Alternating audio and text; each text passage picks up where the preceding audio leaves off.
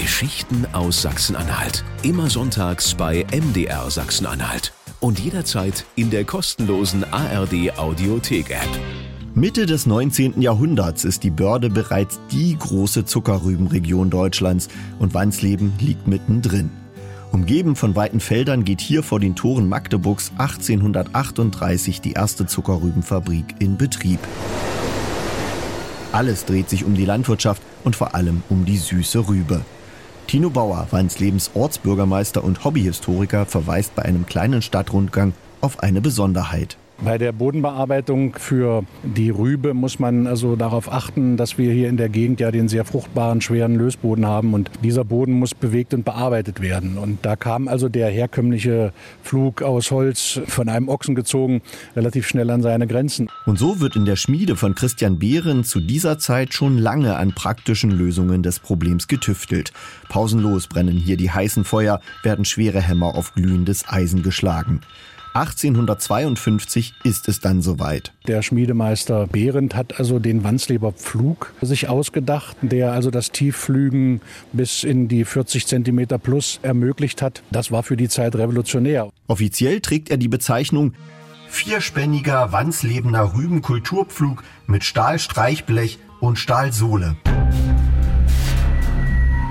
Diese sehr stabile Konstruktion macht schnell Furore und sammelt diverse Auszeichnungen, weiß Tino Bauer. Die Krönung dieser ganzen Auszeichnungsserie für die Familie Behrendt war sicherlich 1873 eine goldene Medaille, die sie als ehrende Auszeichnung auf der Weltausstellung in Wien erreicht haben. Und man konnte natürlich mit dieser Werbebotschaft, wir haben viele Preise erhalten, gute Geschäfte machen. Mehr als 12.000 Wandsleber Flüge werden verkauft. Allerdings nicht nur aus der Schmiede Behrendt. Zu dieser Zeit gibt es in Deutschland noch kein Patentrecht, das Erfindungen schützt. So findet das Ackergerät viele Nachahmer und wird sogar als Magdeburger Pflug verkauft. Der Boom findet aber ein abruptes Ende. Es war vorbei, so um die Jahrhundertwende, äh, weil dann äh, das Dampfflügen plötzlich die neue äh, Herausforderung war. Und da hat der vierspännig gezogene Ochsen- oder Pferdeflug keine Zukunft mehr gehabt. Und damit ist die Produktion dann eingestampft worden. Das ist aber so wie immer. Wenn irgendwelche neuen Erfindungen die Welt revolutionieren, dann fallen alte Erfindungen hinten runter und geraten irgendwann in Vergessenheit. Mit einer anderen Erfindung aus Wandsleben wird das mit Sicherheit nicht passieren.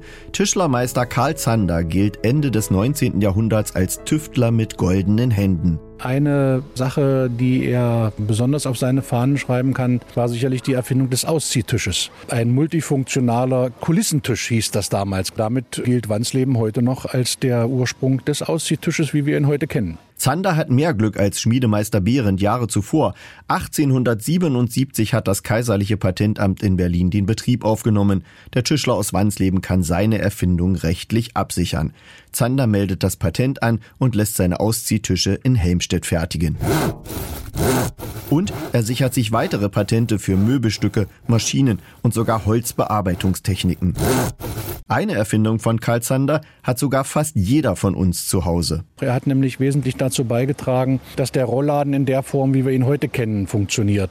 Er hat nämlich den Gurtwickler erfunden, der den Rollladen dann ohne Kettenantrieb oder andere Zugmöglichkeiten in das normale Hausleben integriert hat. Da ist es fast eine Ironie des Schicksals, dass ausgerechnet die zweistöckige Tischlerwerkstatt des so umtriebigen Karl Zander 1894 bei einem Großfeuer komplett abbrennt.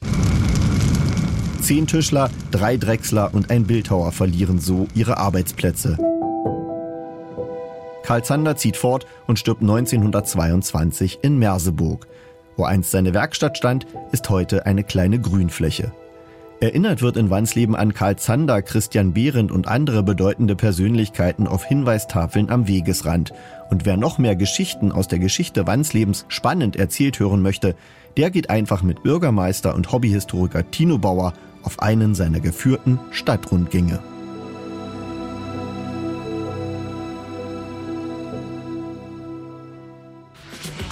Geschichten aus Sachsen-Anhalt. Immer sonntags bei MDR Sachsen-Anhalt.